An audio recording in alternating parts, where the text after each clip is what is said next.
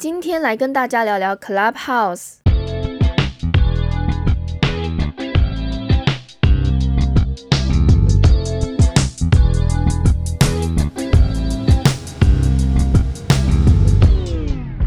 嗨，我是梁路 Annie。这个礼拜就要过农历年了呢，应该有不少人已经开始放假了吧？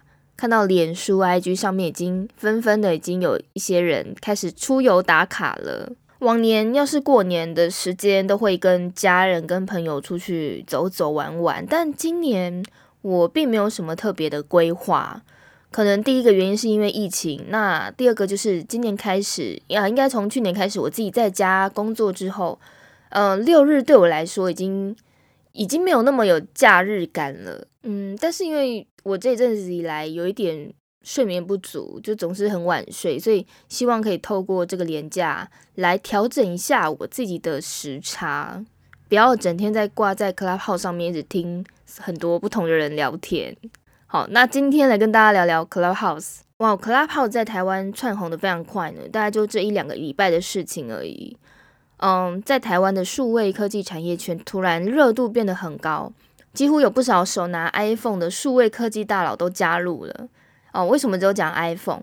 因为它现在只有 iPhone 限定，所以也也由于就是它是邀请制的，你必须受邀你才可以获得账号，否则如果你就是下载，但也没有朋友来同意或是给你邀请函，你也没有办法进入。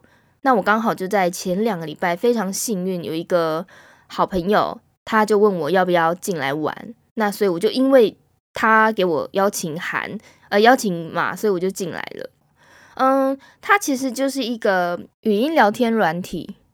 那当你用户登录之后，你看到的资讯其实那个界面跟 IG 其实有点相像，它就是有个人主页，然后可以看得到谁追踪自己，以及自己追踪了谁，有哪有哪些房间正在聊天。那右上角呢也有房间，就是各个主讲者他安排的活动可以进去看。这个软体它最特别的是，它是采一种上线下限制。我看到网络上已经有一些文章讨论说啊，它有点阶级阶级区分，嗯，有点像是，也有人说是像老鼠会啦。好，所以如果说今天我邀请了朋友进来，那他们。的个人页面下方就会挂着是我邀请的，就大家都可以在每个人不同的页面看到，往前推去看看他是谁邀请的。这样大家可能会想，这样跟一个可以用文字加语音聊天的 App 有什么不一样呢？因为我们现在透过 App Store 也可以看到有一些语音软体，不管是用直播的形式，或是聊天的形式，或打电话的形式，很多看起来是性质上很相近的。那我必必须说，我觉得它最大的差别就是 Clubhouse 的经营模式，它首先非常聪明，先采用了邀约制。邀约制代表就是你不是谁都可以下载进来这样乱录的。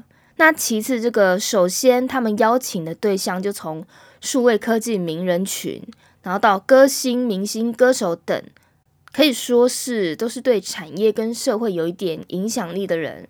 像在美国，他们现在也邀了很多不同的歌手，那甚至就是前两呃前三天有开了一个马斯克的聊天房，超多人进去听的。那像这样子具有影响力的人到了一个新的平台，代表有可能就是有机会冲高这个平台的流量。那也有很多人就想要获得这个邀请码来进来看看到底这些人都在聊些什么。那也由于这样的特性，让 Clubhouse 的语音房间充满了知识性，仿佛就是可以说官方有刻意想要经营这样经营经营成这样子的风气。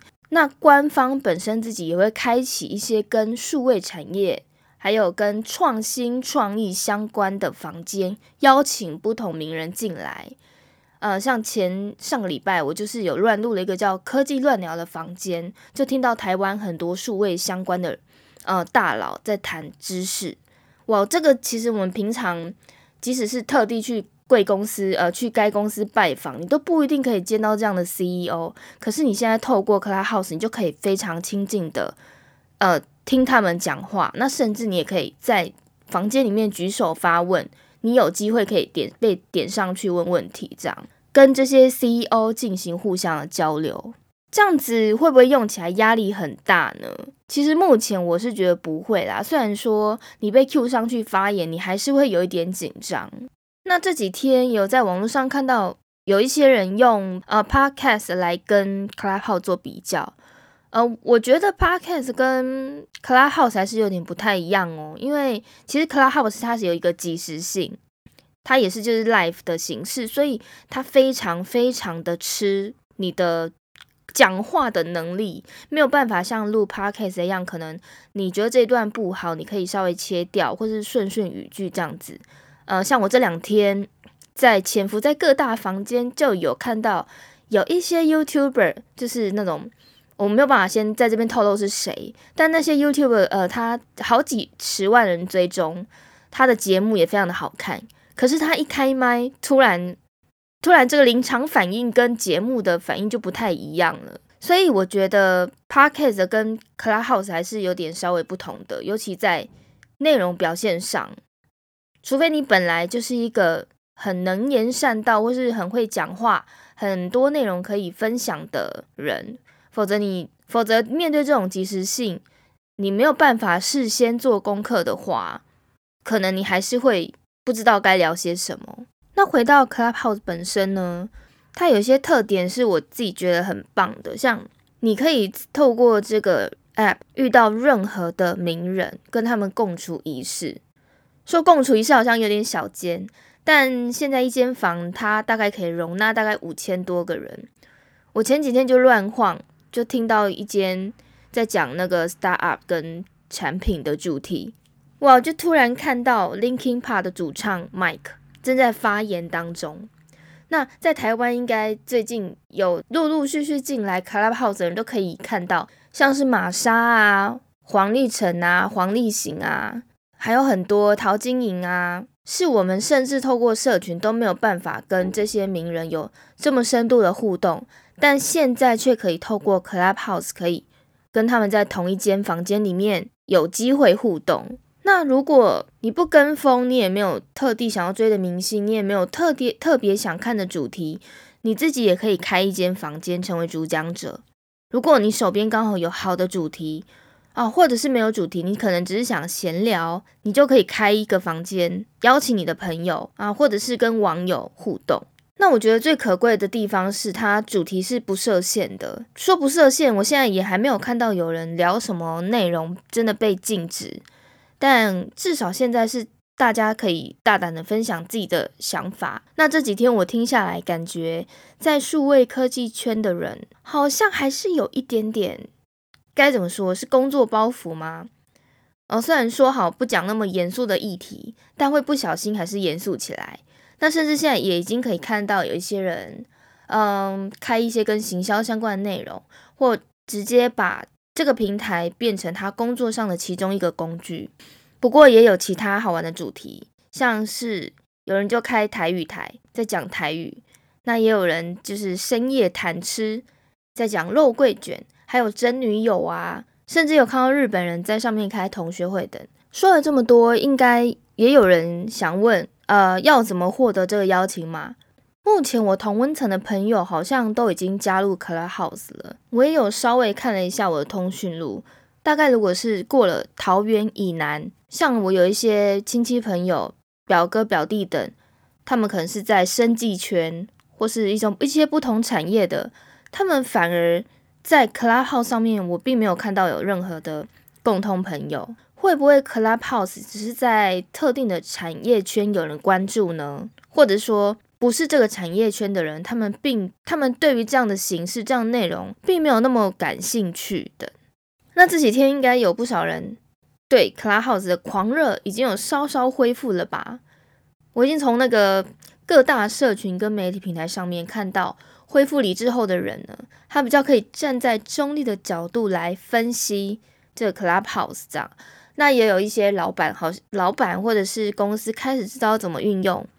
Clubhouse 来累积自己的声量，像有些人就有发现，诶，怎么有一堆老板都不用上班，整天挂在上面呢？或者是这些名人跟艺人都没有事情做吗？说实话，我也只有前两天花比较多的时间挂在上面听人家聊天，那其余时间也只是偶尔登进去看一下，或是朋友有开房间就进去聊一下。至今也有越来越多的大咖持续在加入 Clubhouse 里，但主题呢好像越看越乏，可能是因为同温层也有点关系啦。我每天登录都不断看到是数位广告、数位行销、摄影或是广告相关的内容。当然有蛮多名人他是真正在闲聊，但也有不少人他真的是透过 Clubhouse 来累积自己的声量或推广自己的产品。毕竟聊天也是一门技术，所以口才好的人真的是占了上风。等过一阵子热潮消退后。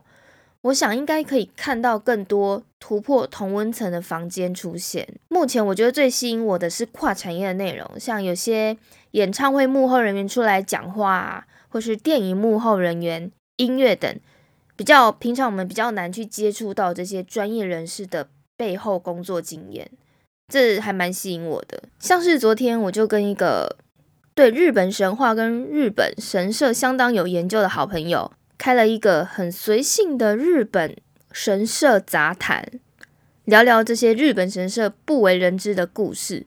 那当下就可以跟不同的网友一起来做互动，还有来分享。因为现在大家都不能出国嘛，那回忆回忆在日本游玩的时候那些拜神社的经验，或是买玉手经验，当下觉得那个感觉也是非常的好。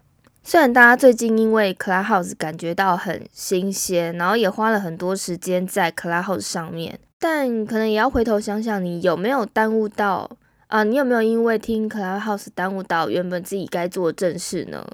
因为它真的会有一种魔力，让你一直挂在上面，一直听别人聊一些不同主题，时间就这么过了，有点像听广播的概念啦。那无论如何，也希望大家可以在这里面找到自己喜欢的内容。然后有机会也自己开一个房间，希望大家在这里面都可以找到自己想要体验的内容。那如果你还没有邀请码呢，可以到我的部落格去看，我有写了一篇如何获得邀请码的文章。本周就先分享到这里喽。这礼拜也要过年了，所以祝各位牛年行大运。如果你喜欢我的内容，欢迎订阅我的节目哦。详细资讯就不多说了，请看我的节目介绍。我们年后见喽，拜拜。